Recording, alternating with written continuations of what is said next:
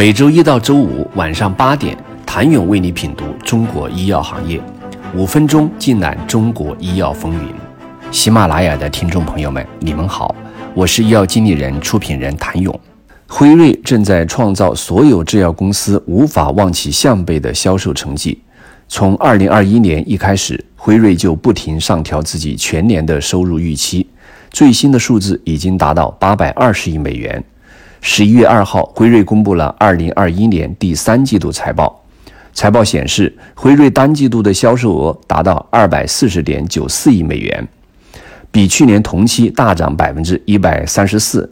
前三季度实现销售收入五百七十六点五三亿美元，较二零二零年翻了近一倍。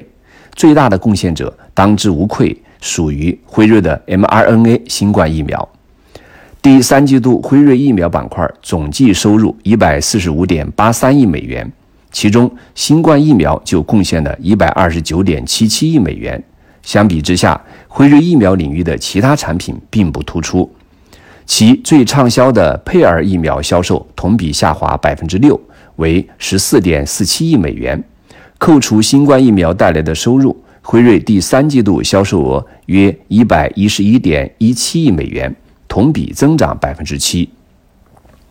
与全球 TOP 十的大药厂差距并未拉开。不出意外，靠着新冠疫苗，辉瑞将一骑绝尘，重新坐回全球第一的宝座。可抛开这份红利。辉瑞还剩什么？就在辉瑞公布第三季度财报的当天，美国 CDC 咨询委员会的疫苗顾问一致投票，正式批准了为美国五到十一岁儿童接种辉瑞的 mRNA 新冠疫苗。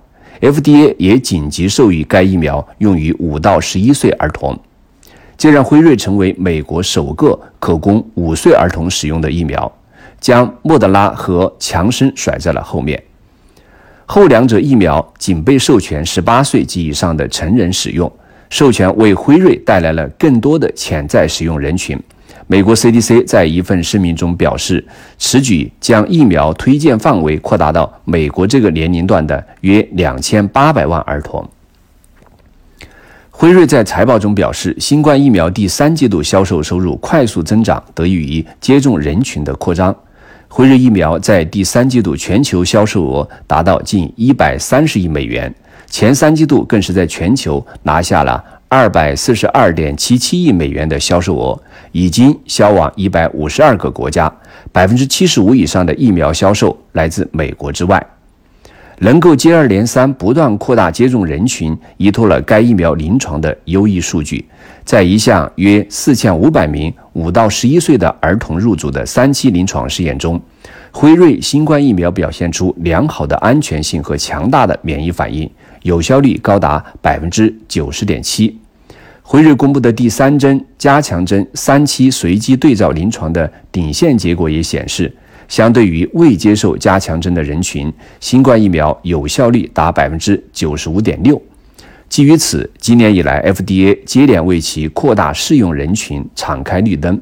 八月，FDA 完全批准辉瑞疫苗生物制品上市许可；九月，FDA 批准在特定人群中接种加强针；十月，FDA 紧急授权其用于五到十一岁人群。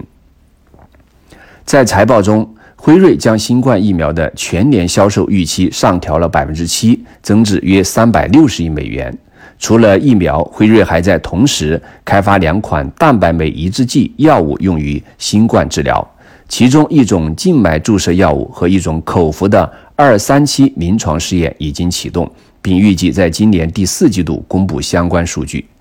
虽然今年新冠给辉瑞带来了巨大的红利，但对于未来的预期，辉瑞仍然保持谨慎。辉瑞在财报中只预测2022年现在已签署的合约销售额将达到290亿美元。辉瑞已经将疫苗生产时间从110天缩短到30天，产能对辉瑞来说不是一个挑战。